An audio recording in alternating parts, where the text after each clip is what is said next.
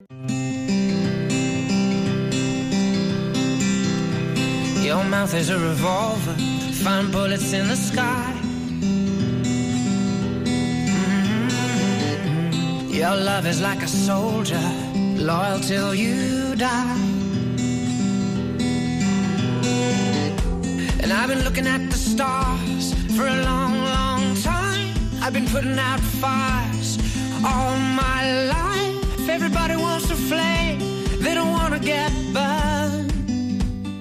Comienza Mirada de Apóstol, un programa dirigido por el padre Miguel Segura. Nights like this lead to love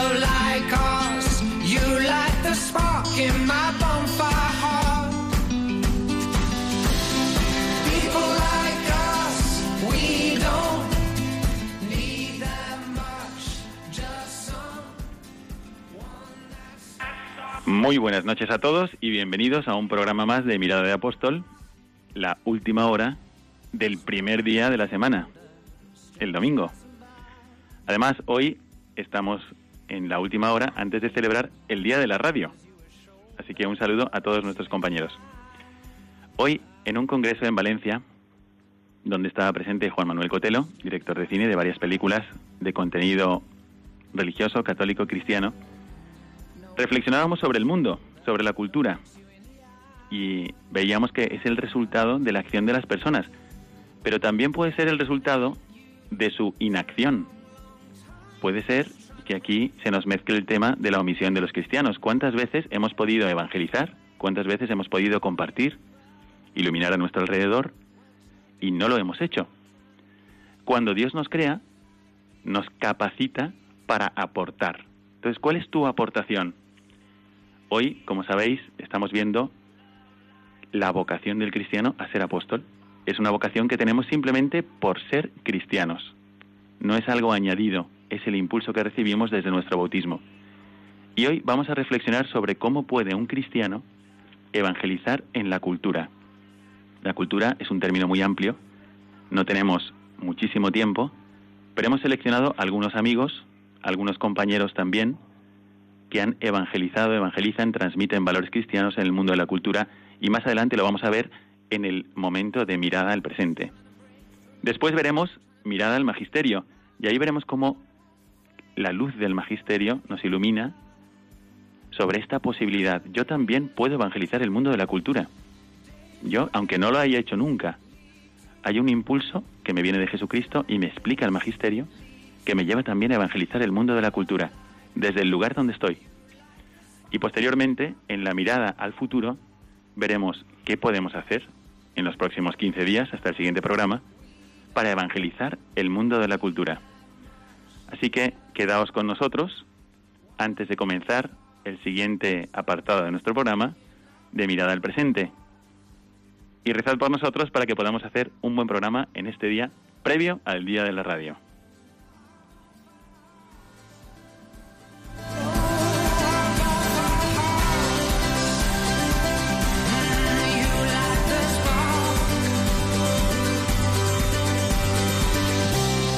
People like us, we don't need that much. Just some one that starts, starts the spark in our bonfire hearts.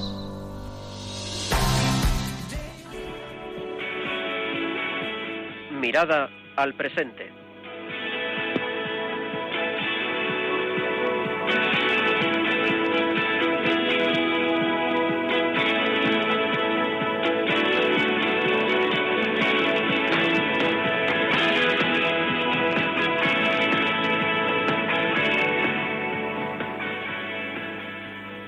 Estamos terminando este día y vamos a preguntarnos si la cultura es una burbuja aparte de nuestra fe o si estamos llamados a compartir la luz del Evangelio en el día a día también a través de la cultura.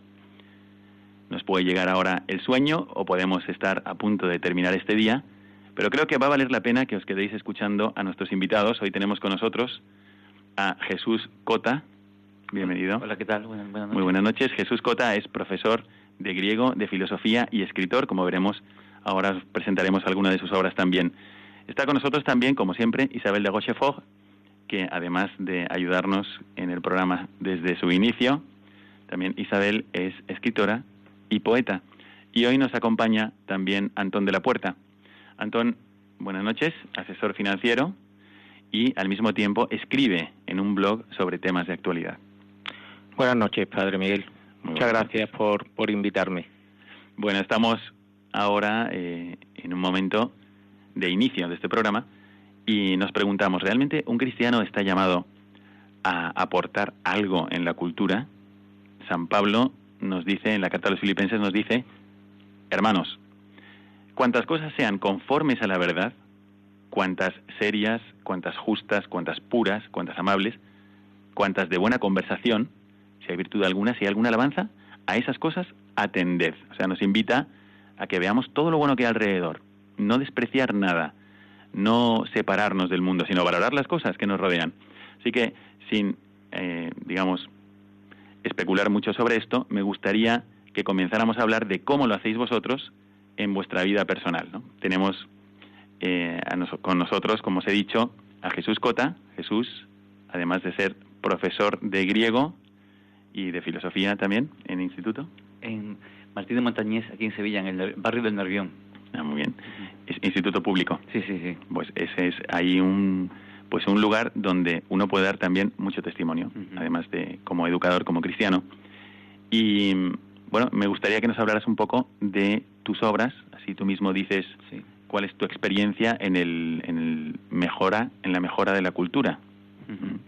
¿Qué es lo que tú has podido aportar hasta ahora en esta pues yo, en este campo? Bueno, yo mm, soy autor de varias obras. Una, la primera es con la que me estrené fue El Topicario, que es un, diccionario de, tópicos que, que, fui recogiendo con varios amigos y yo los arponeaba. Cada tópico tenía un, arpón y yo lo iba arponeando. Y después recogí tópicos, eh, por ejemplo, tópicos eh, religiosos, ¿no?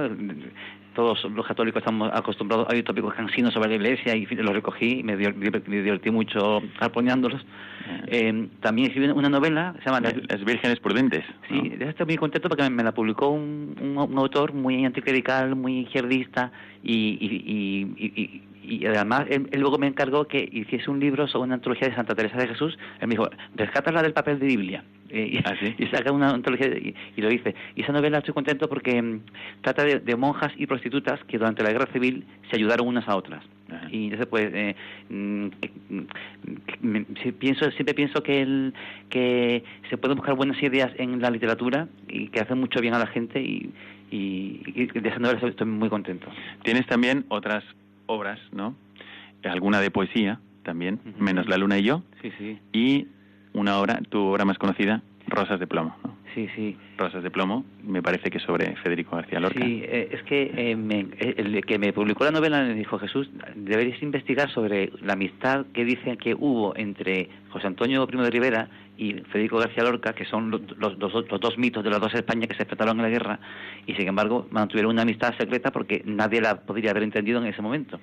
Pero esa amistad eh, rompe muchos tópicos y, además eran dos jóvenes eh, interesantes, unidos por la poesía y por, y, por su fe, los dos eran católicos y murieron y, han sido víctimas de, de una utilización política que nos ha impedido ver quiénes eran en realidad. Y Después volveremos un poco sobre tu experiencia de pues como escritor y también como eh, docente ¿no? en el trato con los chicos.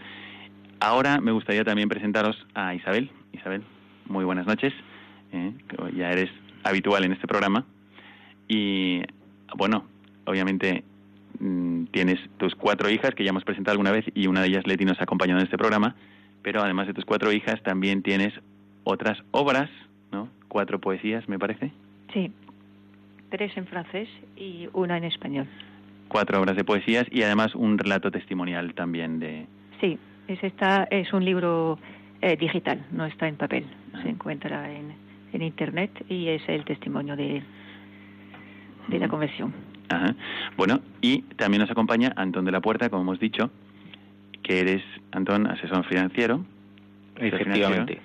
y esto es una parte también mm, cultural, está en el mundo, está todos los días escuchamos noticias sobre ello, escuchamos y vivimos, las consecuencias de la economía, humana o no, y al mismo tiempo escribes en un blog, ¿no?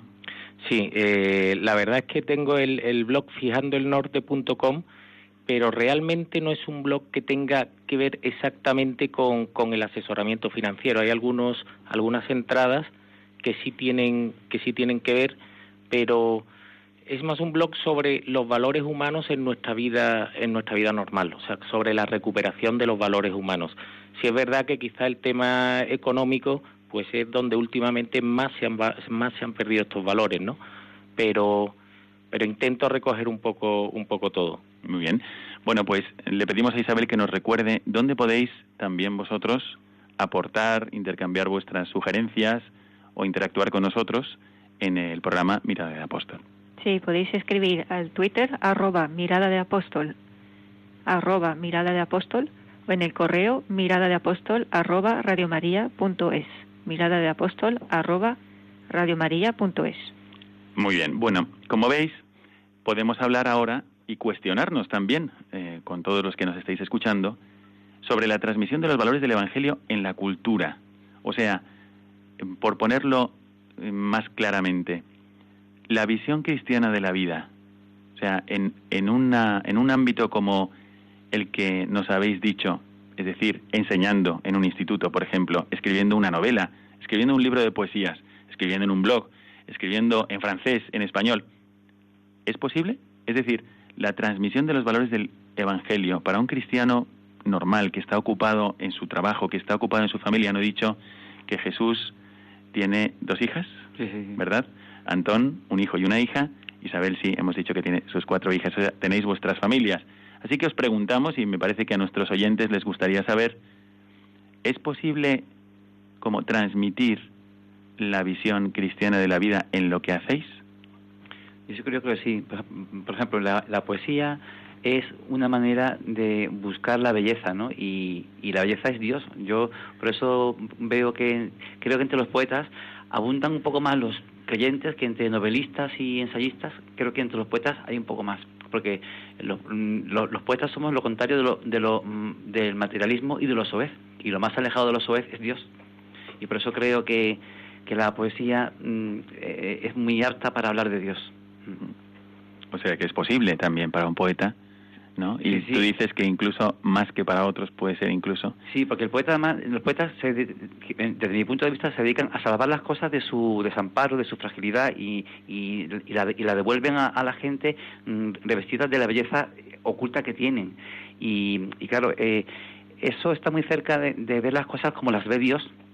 Por eso eh, creo que entre los poetas eh, sí hay mm, esa tendencia a a ver algo más que la mera materia, mm. Mm, creo yo. Sí, yo creo que la, eh, la poesía parte de un sentir, de lo que llevas eh, dentro de una observación, una experiencia, y lo lleva a la universalidad de la naturaleza del hombre, ¿no? Aflora, tú buscas aflorar sensiblemente eh, la verdad y comunicarla al otro, y la verdad que lo transmites en su estado bruto, o sea, no hay explicación, no hay justificación, no hay razonamiento, lo, lo lanzas y, y el lector pues eh, le toca. Es verdad que a veces el lenguaje poético es todavía más inmediato que el narrativo. No acudes a ninguna imagen, sino que transmites una experiencia de belleza, ¿no?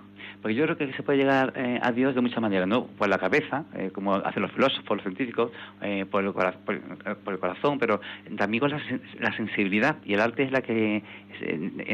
Dios entra a través de nuestra sensibilidad y la poesía lo hace muy bien porque eh, llega por nuestros sentidos al corazón y a la cabeza mucho antes y, y, la veo más, completa que, que, un razonamiento filosófico, por ejemplo. ¿no? Creo que es, más efectivo a veces para acercar a Dios un soneto a Cristo crucificado que las vías de Santo Tomás, que son maravillosas, sí. pero mm, a mucha gente le, viene mejor la poesía que la filosofía, por ejemplo.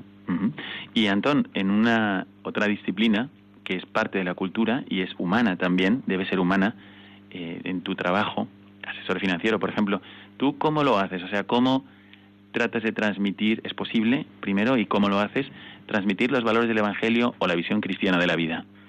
Eh, vamos a ver, a mí eh, me viene a la cabeza un poco cómo ha, cómo ha despedido la misa de hoy en, en, la iglesia de San Sebastián el padre Isacio, que ha dicho glorificad a Dios con vuestro ejemplo. Yo creo que, que Vuestra vida. con vuestra vida, precisamente en, en, en el asesoramiento financiero es donde últimamente eh, pues se han dado más, más fraudes y, y más intereses cruzados, ¿no? Entonces a la hora de, de, de asesorar a una persona hay que tener muy presente a la persona. Es decir, cuando se tiene una persona delante no, no hay que pensar que se tiene un cliente, no se, no, no se puede pensar que se tiene algo intangible, hay que ver la persona y lo que hay detrás, porque a lo mejor la persona que tienes delante a la que tienes que asesorar es una señora que ha estado acumulando un capital X de dinero para intentar ayudar a sus nietos a estudiar una carrera y no sabemos cómo lo ha hecho, a lo mejor lo ha hecho limpiando escaleras, ¿no? Con lo cual es muy importante tener esa dimensión un poco trascendente a la hora de, asesorar y no pasarían las cosas que han estado pasando todos estos años eh, con las acciones preferentes o con las subordinadas o con Forum Filatélico, con todos los fraudes que ha habido, ¿no? Mm. Bueno, eh, Jesús, nos has hablado un poco de tu experiencia poética, pero también eres educador y eres profesor de materias como griego o como filosofía en un instituto público.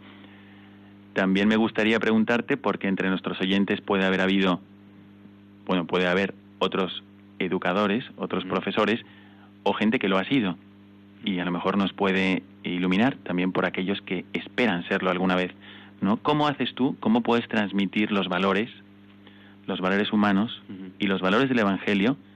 Porque recordemos que no solamente tenemos que evangelizar, sino en muchos casos pre-evangelizar, Sí. ¿no? ¿Cómo transmites tú esos valores del evangelio o esa visión cristiana de la vida a tus alumnos, qué sé yo, en griego o en filosofía? Bueno, pues yo, para empezar, mm, yo no, no me planteo hacerlo, sino que es que me sale, ¿no? El- el, eh, porque mm, igual que me, yo me gusta mucho la música y pues hablo de mucho, mucho de música, pues hablo de Dios.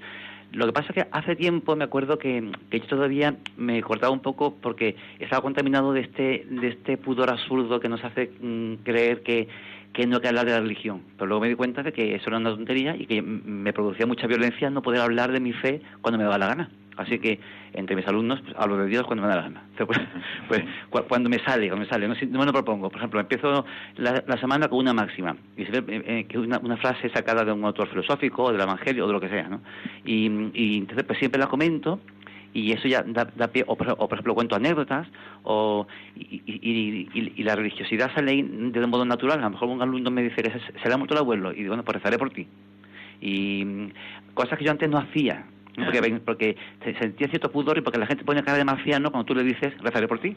Pero claro, hay, hay que echarle un poco de cara al asunto, pero mm, em, porque si no, uno lo pasa peor. Si, si uno se pasa guardando, eh, guardando su fe en el armario, pues lo pasa muy mal. Eh, y, y, y por, y- por simple salud hay que hablar de la fe, porque si no, se pasa mal. Sí, es verdad que cuando nosotros eh, tratamos de vivir con, con identidad cristiana, Mm. pues a veces uno se encuentra con situaciones complicadas, porque puede ser que nos esperen un comentario o que a lo mejor no están preparados para recibirlo.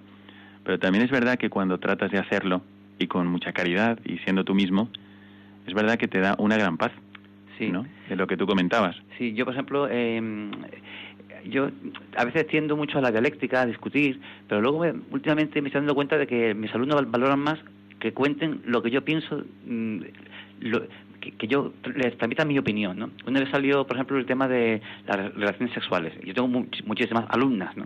Y entonces, pues, eh, yo les dije a, a ellas, yo yo a mis hijas les dijo, les, les digo esto.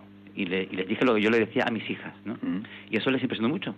Y creo que eso les impresionó más que si yo hubiese dado una charla de moral sexual, de lo que un padre le dice a su hija, que es lo que lo que considera que es lo, lo, lo más sensato y lo mejor, porque si no un padre no- eso no se lo dice a su hija. Y yo eso lo transmito a mis alumnas y se quedaron muy impresionadas. Y yo me di cuenta de, de que eso, eso fue una que el Espíritu Santo me dijo en ese momento, di esto. Ujú, claro. Eh, más que una charla y una reprimenda, ¿no?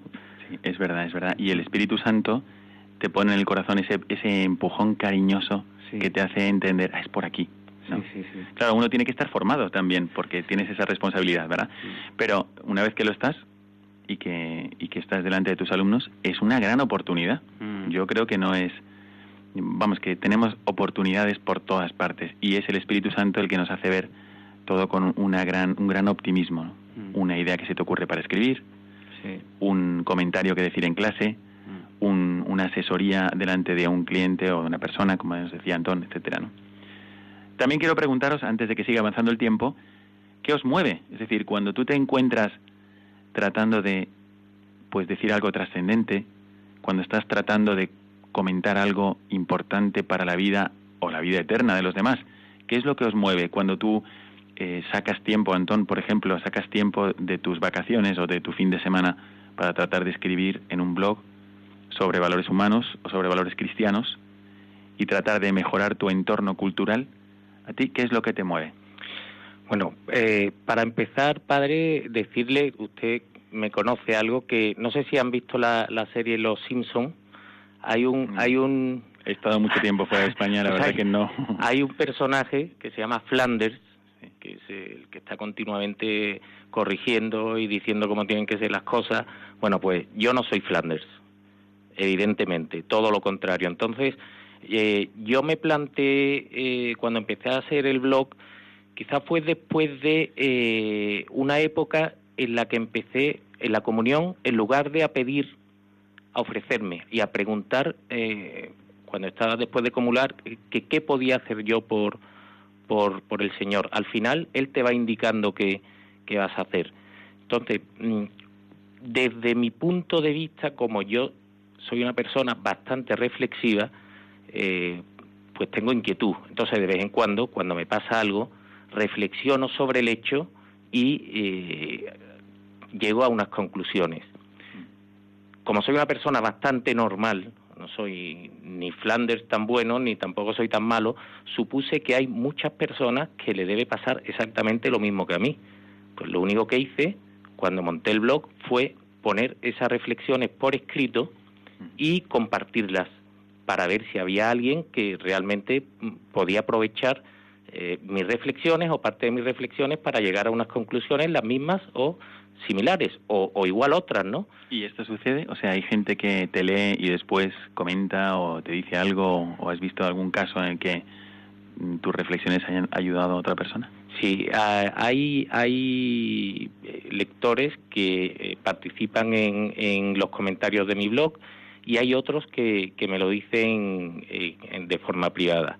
Es curioso porque al principio yo tenía mi propio talibán en el, en el blog, ¿no? Así. Sí, sí, tuve una persona que, que continuamente iba reventando todo lo, todo lo que decía y, al- y otros lectores eh, pues le contestaban. Y llegó el momento que lo tuve que bloquear, porque ya llegó un momento que empezaba a insultar y ya no era nada, nada constructivo. Pero, pero sí hay gente que, que me ha hablado y en, en, determinados temas me dicen que les sirve. Después aprovecho mucho para ah, reflexionar sobre temas muy actuales. Pues, por ejemplo, el, el último, la última entrada, que era sobre lo que llaman hoy gestación subrogada, que en realidad son vientres de alquiler ¿eh? o mujeres recipientes, pues eh, lo hice porque cuando detecto en mi, en, mi, en mi entorno que no hay muchas personas que se preocupan por un tema tan de actualidad como ese, intento eh, transmitir con palabras, eh, pues como podemos estar aquí hablando, sin, sin ningún tipo de, de erudición, como si estuviéramos hablando en un bar, eh, qué es un vientre de alquiler y qué efectos tiene. Eso la verdad es que me mueve mucho porque, porque la situación política o la secularización constante que cada vez más está habiendo en, en, en la sociedad española, pues me parece una cosa muy preocupante. Y ahí sí, eh, ahí sí me han comentado y me han dado las gracias muchas veces porque no habían caído o no habían o no le habían dado nunca la importancia a determinados temas que en realidad tenían, ¿no? Entonces es una manera de despertar inquietudes, ¿no? Sí, bueno, a mí me parece muy interesante que un cristiano que tiene su trabajo, es un trabajo en la línea de la economía, también quiera expresar no solamente su opinión, sino, más importante todavía, su opinión informada, porque conozco el blog de Antón, y, compartirlo con los demás. Hay que recordar que cuando Jesucristo nos dice en el Evangelio que, que predicar sobre los tejados, pues significa también que no quiere que nos quedemos nosotros la verdad, sino quiere que la compartamos. ¿Os imagináis? todos los cristianos expresando su opinión bien informada, formada y bien informada con los demás, pues a lo mejor crearíamos una corriente de bien, de nobleza, una cultura más humana todavía, porque todo lo que es evangelizado es siempre más humano. Así que yo te agradezco que hayas compartido con nosotros esta experiencia del blog, porque me imagino que también para ti, mm, o quiero decir para los oyentes que están ahora escuchándonos, tener un blog es sencillo, ¿no? Es decir, montarlo. No tienes que hacer grandes cosas, sino que puedes mm, rápidamente pues escribir y hacer conocida tu opinión, tu información, la verdad que conoces, ¿no? Sí, eh, quizá el inicio, montar el blog es un poco más complicado, pero cualquier profesional te lo, te lo monta. Luego, el mantenerlo es lo importante. Claro, ahí ya claro. ahí lo quieres no solamente ser virtual, sino ser virtuoso. Claro, no. Y... además, ¿sabes lo que pasa? Que muchas veces el conocer la virtud no quiere decir ser virtuoso. Entonces, muchas veces no eh, hay que pensar sobre qué temas escribir, ¿no? Claro. Entonces, esto pues eh, se consigue pues eh, estando bastante en el mundo y intentando captar la inquietud de, de las personas que te rodean. A los demás quería preguntaros un poquito, pues eh, Isabel, tú has escrito también en otro idioma, en francés, tu propio idioma, ¿no? Para nosotros, pues a lo mejor por ignorancia, pero también creo que por datos, pensamos, vienes de una cultura que se ha caracterizado un poco pues por la secularización también, por el laicismo, un pensamiento que evidentemente está influenciado por el cristianismo, pero que de alguna manera trata de dejarlo de lado. Nosotros estamos acostumbrados aquí a tener fiestas religiosas, celebrar Semana Santa, o en fin, eh, darle mucha importancia a la Navidad, mientras que en tu país es diferente, ¿no? Sí. Entonces, ¿cómo, cómo buscas tú, o has tenido oportunidad también de alguna forma de poner tu granito de arena tu gotita de compartir tu experiencia de Dios a través de lo que escribes? Yo creo que sí, que, que he mezclado, o sea, en los libros en francés eh, aparece poco la palabra Dios, no lo nombro, no, no es un, una propaganda cristiana ni nada, pero está, eh, o sea, lo nutre, lo atraviesa y está totalmente eh, dentro, porque es el que que me ha movido y que me ha intuido y que me ha llevado por ahí. Y yo creo que en el arte, como en la, eh, son eh, grandes instrumentos de evangelización, porque eh, y a través de ellos, pues es curioso que he tenido muchas reacciones que aunque no afloje eh, el mensaje cristiano lo, lo, ven, lo ven, lo, lo intuyen y, y, tengo testimonios muy bonitos de gente muy distinta. cuentas un poco, a ver, algún testimonio? Eh, a mí me interesa mucho eh, también hacer ver que uno hace lo que puede, es decir, Dios te capacita, te da una capacidad de aportar alrededor de ti, a, a quienes te rodean en la sociedad, y tú eso tienes que confiar en que es así lo haces, pero al mismo tiempo algunas veces también puedes ver las reacciones, los frutos, etcétera. Aunque normalmente, como estábamos comentando antes, cuando tú buscas hacer el bien, cuando tú lanzas un comentario, por ejemplo, si se te ocurre un día un verso, una poesía, la dices o la escribes, cuando tú haces un blog, un artículo, cuando haces un comentario en la clase, por ejemplo, pues muchas veces es como cuando sueltas un pájaro, tú sabes dónde lo sueltas, pero no sabes dónde va a anidar y a lo mejor ese pájaro pues anida cerca de ti y lo puedes ver. A veces sí vemos algunos casos que nos han conmovido por la acción que Dios ha hecho a través de nosotros o por, por poner al servicio de los demás un talento que hemos recibido de Dios. Os pregunto un poco si os ha pasado alguna vez, si habéis tenido una experiencia de, mira, no me esperaba esto, o un caso que ha reaccionado, ha resonado ante una experiencia que he comentado. Isabel. Sí, no, eh, o sea, yo estoy fuera del mundo. El mundo de la poesía es totalmente dentro de la sensibilidad y, y, yo creo que es una fuerza y no es una debilidad y es algo muy personal, pero que llega al otro eh, sin saber muy bien cómo, cómo les llega. ¿no? Tú no prevés cómo vas a tocar a una persona, cómo las vas a contagiar, cómo la vas a convencer, no quieres convencer a nadie y, y, después recibir de ellos que pues que, que sí que la has conmovido que la has contagiado que le has y, y personas muy muy distintas tanto si tuviese pues mi familia o mi abuela que va a cumplir 101 años y, y, a una persona totalmente desconocida y que te da su testimonio y, y, lo, y lo ha leído bastante bien al final. A veces gente que no esperas, ¿no? Bueno, Jesús, ¿cuánto tiempo llevas de profesor? Yo llevo 20, mm, me, asusto de decirlo, 20 años, más de 20, más de Empezaste muy joven, empezaste muy joven. 25 años, sí. Y, y, en fin, yo sí he tenido experiencias así interesantes y, bonitas con esto, ¿no? Por ejemplo, eh, tanto con la poesía como con, como con con las clases. Recuerdo una vez que yo soy muy aficionado a hablar con los nigerianos que venden pañuelos y rosarios en los, en los semáforos. Me, los admiro porque para ellos es un trabajo que hacen. Se van a, las 8 de la mañana y se van a las 8 de, la tarde, es un trabajo. Pues eh, no piden, sino que venden. Eh, eh, una vez le compré un rosario a uno y regateé con, con el precio del rosario y al final le pagué un dinero y me, y me dijo un verso que era un endecasílabo perfecto en, Nigeria, en su Nigeria me dijo, tú gastas para Dios, no para mocos. Porque compré un rosario y no pañuelo. A, mí, aquello me pareció el piropo más bonito que me habían hecho en mi vida. Viniendo de un nigeriano, pasando frío allí, y le dije, no, rezaré por ti para porque estás pasándolo mal y para que encuentres la felicidad. Y me dijo, la felicidad está aquí. Y para mí fue, me evangelizó, eso me, evangelizó. Y luego también una letra que, a mí me sorprendió muchísimo, que yo una vez hablé en la clase sobre el aborto, ¿no? Que pues em, vino una, una, al cabo de un mes, eh, me di cuenta que una alumna mía estaba faltando. Y vino y me contó que es que había abortado. Mm. Y después me, me y, entonces me sorprendió que me lo contase porque mm, en clase de filosofía habíamos hablado de eso y yo me, me había manifestado en contra. Pero luego me di cuenta de que ella estaba buscando alguien que estuviese en contra, porque toda su familia estaba a favor de que abortase, la abuela llorando para que abortase, el novio la empujaba para que abortase, todo el mundo la presionó para, que abortase. Y el, único que sabía que no estaba de acuerdo era yo. Y vino a decírmelo llorando. Y, entonces ahí me di cuenta de que yo no me debía callar nunca en, cuando saliese un tema así, debía dar mi opinión, porque fíjate, a esa chica le sirvió de liberación contarme aquello que la estaba matando por dentro porque estaba sufriendo muchísimo con todo lo que había pasado. Claro, y ahí este caso nos hace ver cómo realmente la mujer en un aborto es la segunda víctima, ¿no? Sí, sí, sí.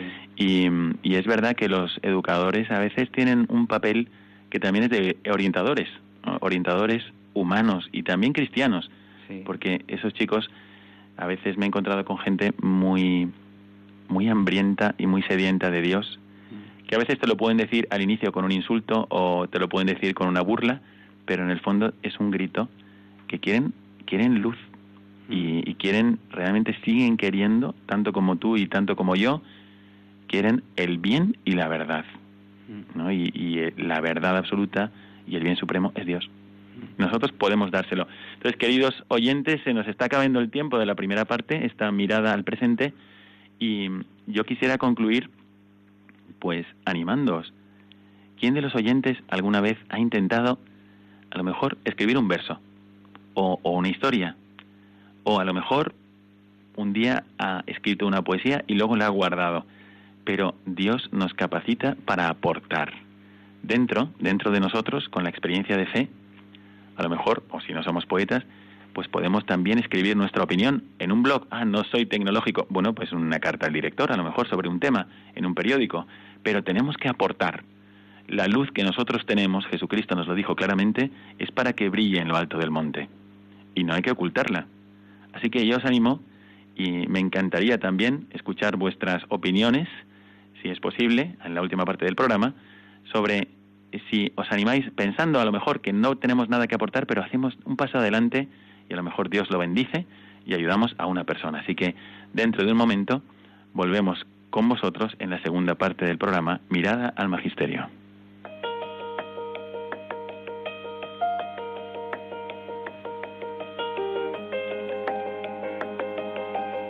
Mirada al Magisterio.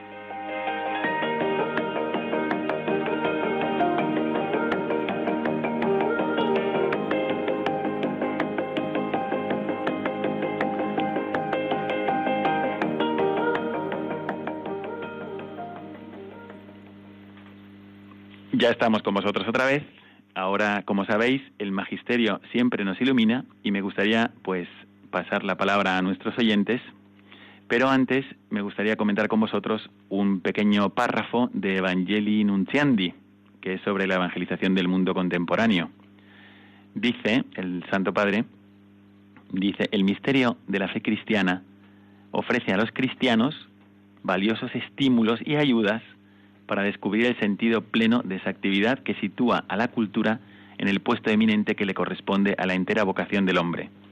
Y dice en, la Constitución Pastoral Gaudium et Spes sobre la Iglesia en el mundo actual que los tesoros escondidos en las diversas culturas permiten conocer más a fondo la naturaleza humana y abren nuevos caminos para la verdad y aprovechan a la Iglesia.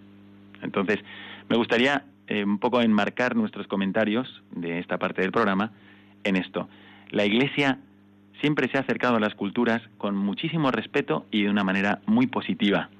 Nosotros pensamos, fijaros, por ejemplo, en la cantidad de ritos que hay en la Iglesia. Nosotros conocemos aquí en España dos. Conocemos el rito latino y conocemos también, es muy muy pequeñito, el rito mozárabe. Pero cuando estaba en Italia, por ejemplo, había otro también. Era el rito ambrosiano, que estaba en Milán una manera un poco diferente de celebrar la liturgia, adaptada a la cultura de otras personas que no vivían en Roma cuando se estaban estableciendo los ritos católicos. Así encontramos muchísimas otras formas de celebrar la liturgia tan católicas como el rito latino que nosotros conocemos. Puede ser pues el rito siro-malabar o el rito armeno o el melquita, en fin, hay muchísimos ritos en la iglesia. ¿Por qué? Porque la Iglesia ha llevado el Evangelio a las culturas y ha aprovechado todo lo que hay en la cultura para llegar a cada hombre. Entonces voy a pasar la palabra a Antón, que ha seleccionado un texto. Vamos a ver. Este, Antón, te paso la palabra. Sí. Vamos a ver, es un texto de la exhortación apostólica Evangelii Nuntandi sobre la evangelización del mundo contemporáneo. Y dice, hay que transformar con la fuerza del Evangelio los criterios de juicio, los valores determinantes, los puntos de interés, las líneas de pensamiento, las fuentes inspiradoras, los modelos de vida de la humanidad. Eh, yo creo que además esto tiene mucha relación con la cultura porque no hace relación a la cultura de la persona, sino a la cultura de la comunidad digamos, ¿no? Entonces, eh, pues yo la verdad es que eh, me, ha, me ha iluminado el texto este porque se ha dado una sucesiva secularización de la sociedad, pues desde principios del siglo pasado, cuando un comunista Gramsci decidió que, el proletariado estaba oprimido y que seguiría oprimido hasta que desterrara absolutamente todos los valores del humanismo cristiano. O sea, no, no modificarlos, sino eh, reventarlos, digamos, y sustituirlos por una serie de valores nuevos. Entonces, durante el último siglo, esto se ha venido eh, haciendo así y los nuevos valores, que ya no fueron los del proletariado, porque con el capitalismo los obreros mejoraron, pues se han venido transformando y adaptando continuamente y han surgido los nuevos valores que han dado lugar pues a la ideología de género, a la cultura de la muerte, a pues incluso a los vientres de alquiler, es decir, ha dado eh, lugar a una nueva religión, entre comillas, que es una religión secular. Entonces, por eso este texto me ha llamado la atención porque somos nosotros únicamente los que podemos parar este proceso. ¿Cómo? Bueno, es lo que le iba a decir. ¿Cómo podemos eh, parar este proceso? pues levantando la voz, eh, eh, saliendo un poco de, nuestra zona de confort. Eh, yo creo que estamos arrinconados, estamos acomplejados y estamos manipulados incluso por, por, pues por los poderes fácticos actualmente, ¿no? Entonces, o levantamos la voz, o protestamos y empezamos a movernos, o, la imparable secularización que, lleva ya un siglo actuando nos va a devorar.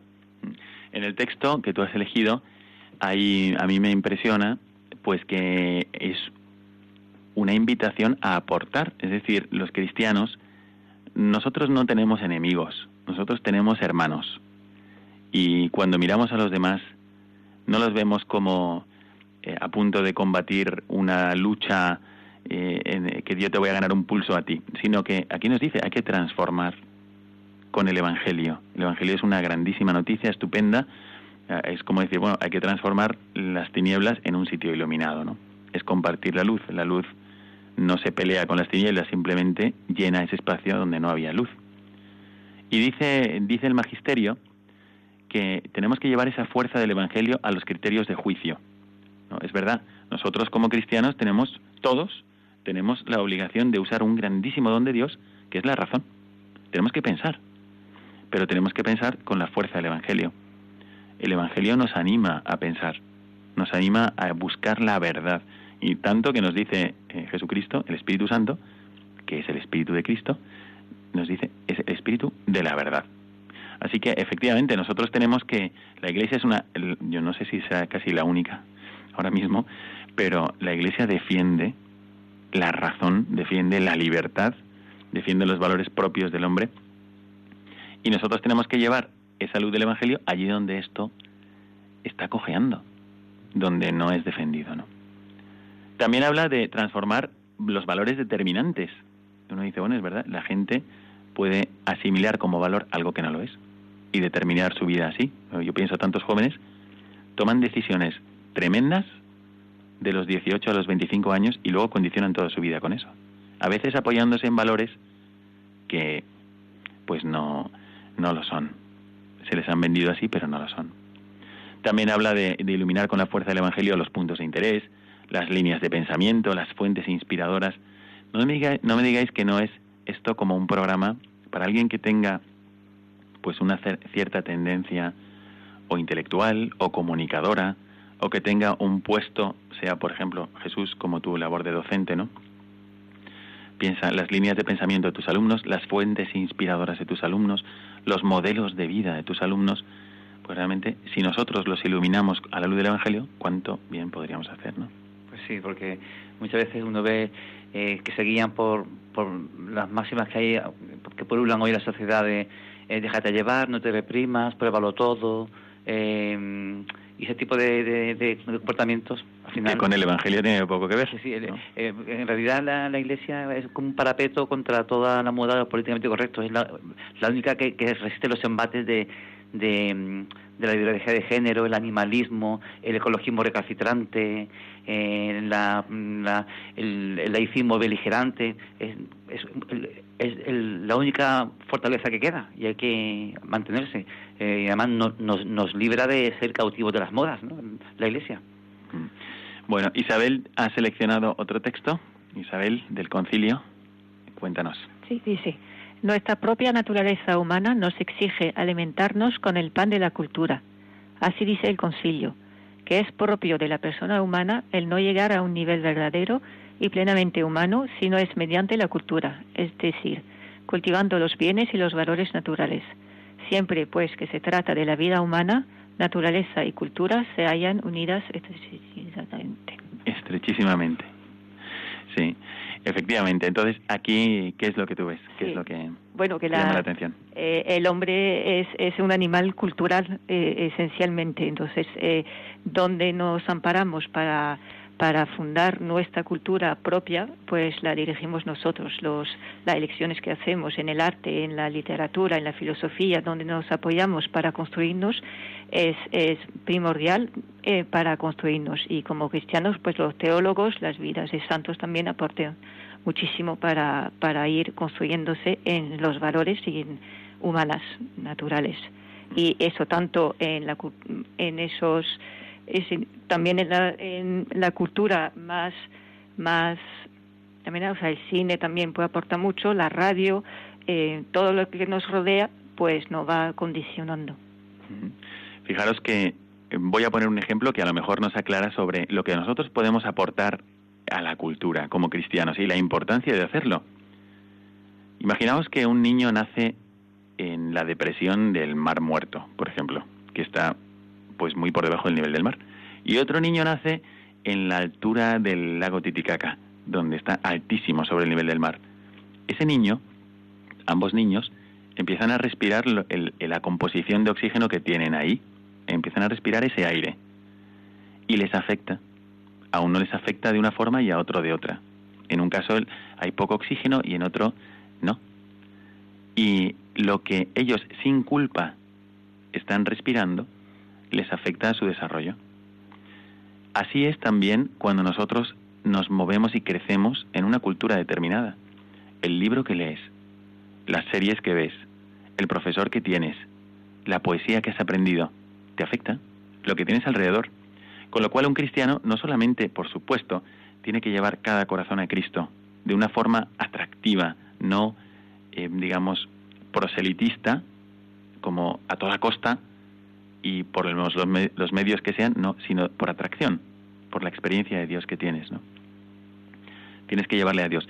Pero además de llevar a Dios a cada corazón, también está muy bien trabajar porque en el ambiente, en, en la cultura, el, el, terreno en donde creces, también está iluminado por el Evangelio.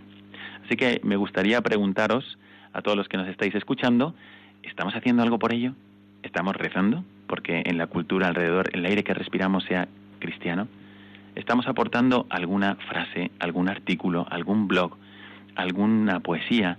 ¿O estamos, o si la encontramos y la leemos, la distribuimos? Que nos ayude a tener una visión correcta del hombre, del mundo y de Dios. Bueno, no sé si nos queda algún párrafo más que comentar. Eh, si no, vamos a ir pasando a la última parte de nuestro programa. Y antes de ello, me gustaría comentaros que es la Iglesia, la Iglesia cumpliendo con su misión propia, nos decía el Papa Juan Pablo II, contribuye a que la cultura humana sea impulsada y que con su acción, también con la acción litúrgica de la Iglesia, educa al hombre en la libertad interior, es decir, impulsando la cultura humana y actuando en medio de la cultura humana, lleva al hombre a la libertad interior. Así que mucho ánimo, no es opcional para un cristiano. Tú puedes crear alrededor una cultura, por ejemplo, de amor, una cultura familiar, una cultura de compartir, una cultura de generosidad. Y para ello puedes poner modelos a tus alumnos, puedes escribir en un blog, puedes escribir una poesía, puedes recomendar una película, pero ¿qué estamos haciendo por evangelizar nuestro alrededor? Vamos a volver con vosotros en la última parte de nuestro programa, pero antes vamos a pedirle a Isabel que nos recuerde cómo podéis aportar en nuestro programa, cómo podéis interactuar y eh, en esta ocasión te pedimos Isabel que digas también el número telefónico para que podáis llamar o podáis preguntar o sugerir a propósito del tema que estamos tratando hoy.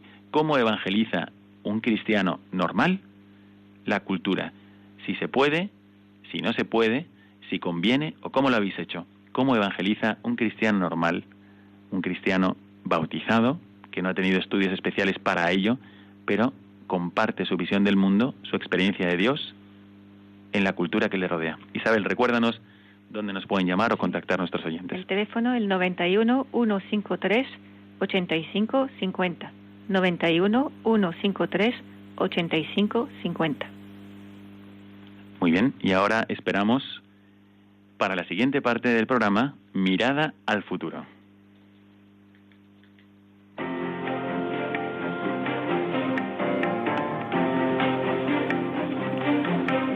Mirada al futuro.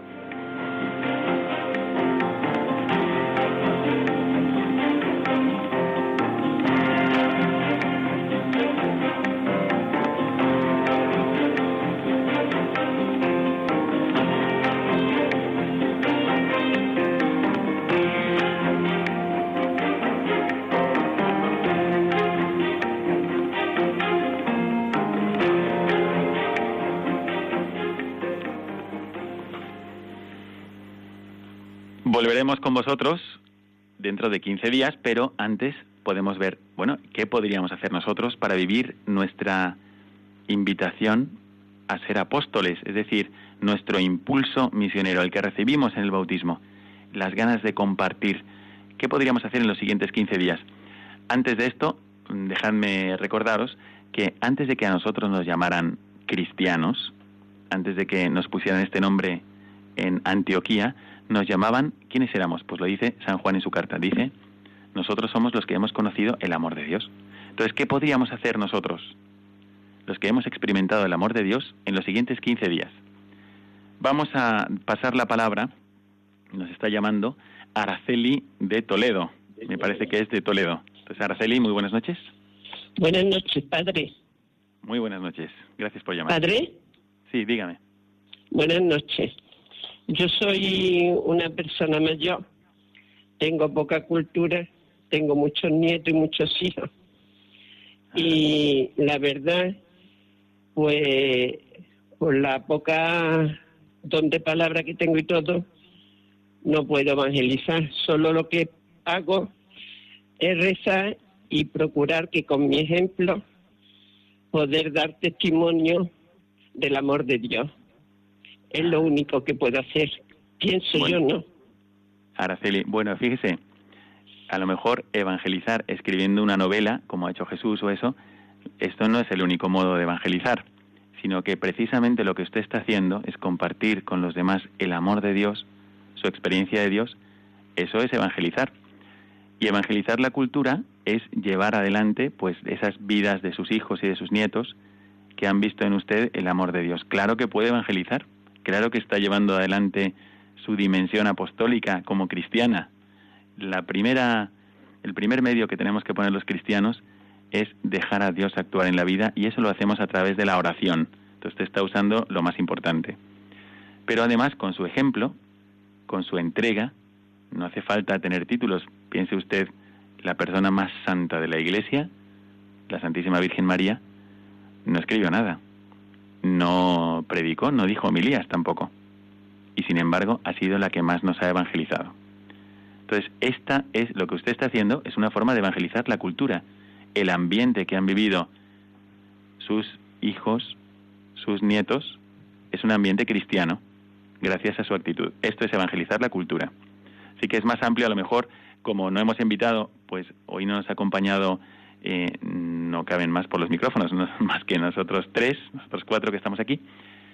No hemos dado a entender exactamente todo, pero eh, efectivamente, una madre de familia es, yo creo que la gente más eficaz a la hora de evangelizar. Es de, de ahí decimos nosotros, pues hemos mamado la fe de nuestras madres. Lo hemos recibido, ¿no? En muchísimos casos, en la mayoría de los casos. Así que quédese tranquila porque efectivamente, y todas aquellas que se encuentran en su situación, es decir, yo qué he hecho, yo no, todavía no he escrito ningún blog, no había blogs cuando yo estudiaba, ¿no? Pero sí, evangelizamos la cultura con nuestro ejemplo, con nuestra palabra, con nuestra sonrisa, con las opciones que tomamos sobre nuestra familia y la educación de nuestros hijos. ¿De acuerdo, Araceli? Muy bien. Bueno, pues antes de, de pasar a otra llamada, me gustaría comentaros cuáles son las oportunidades que tenemos en los próximos 15 días. Y quisiera resaltar dos. La primera es que vamos a celebrar San Cirilo y San Metodio, que son evangelizadores de Europa y también de la cultura.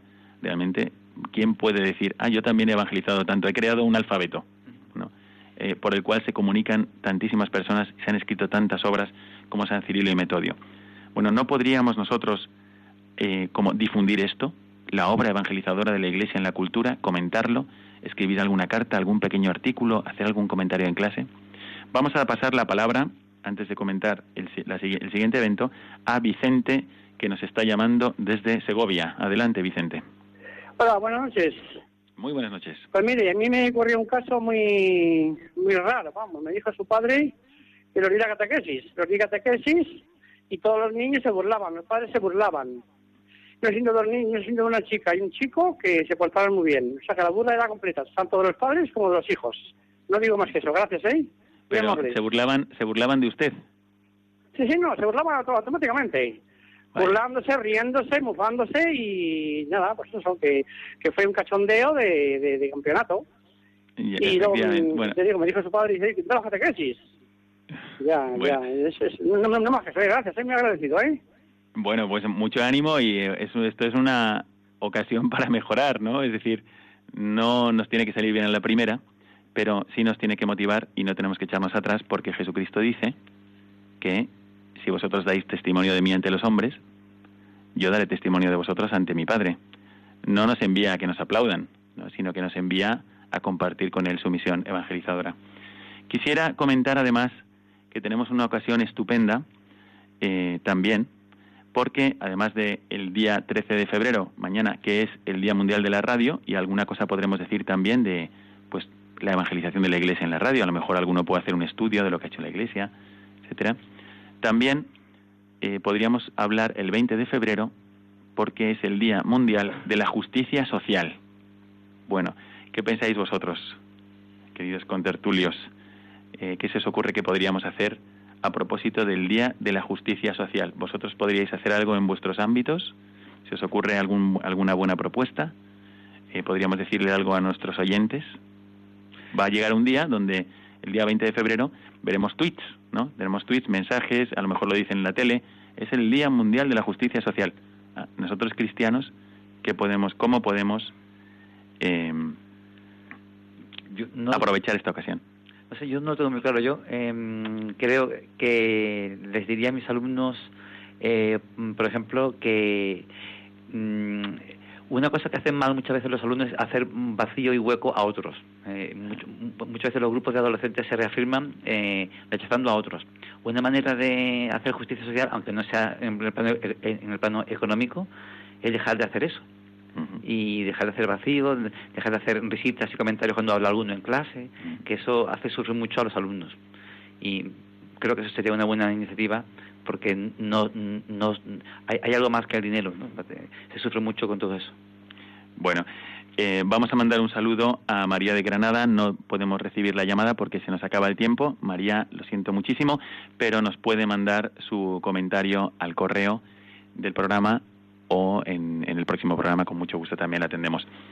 Bueno, quisiera simplemente agradeceros. Hemos tenido con nosotros a Isabel de Rochefort, Antos de la Puerta y a Jesús Cota. Muchísimas gracias. Hemos repasado cómo uno, que puede tener su trabajo normal, su familia normal, también puede tratar de aportar algo más, dar salida a ese don que Dios te ha dado, que puede ser a lo mejor capacidad para escribir, o puede ser el poder tener una buena conversación, o el escribir un blog, como ahora se puede hacer con facilidad. ¿Qué es lo que nosotros podemos aportar en torno a nuestra cultura? ¿Qué es lo que podríamos, en la cultura de nuestra familia, por ejemplo, en la cultura de nuestra ciudad o en nuestro colegio, qué podríamos aportar que vaya más allá de nosotros mismos? ¿Cómo podríamos compartir con los demás la luz que nos viene del Evangelio? Son reflexiones que hemos querido compartir con vosotros y seguramente el Espíritu Santo os ayudará a entender cómo vivir vuestro apostolado más allá de la zona de confort, como decía Antón, más allá de los muros de casa o más allá de vuestro trabajo o de vuestro país. Que Dios nos ayude a ser otros San Pablos, cada cristiano que sea como un San Pablo, que piense, ay de mí si no evangelizare y quiero compartir con los demás la luz del Evangelio. Que Dios os bendiga a todos os mando mi bendición sacerdotal y os aseguramos una oración por todos vosotros. Que Dios os bendiga.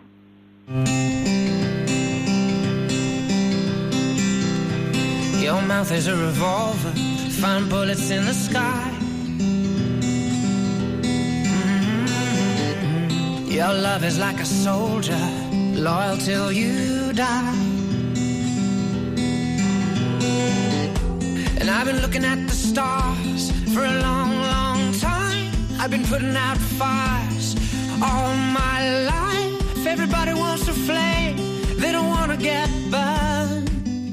Acaban de escuchar el programa Mirada de Apóstol, dirigido por el padre Miguel Segura.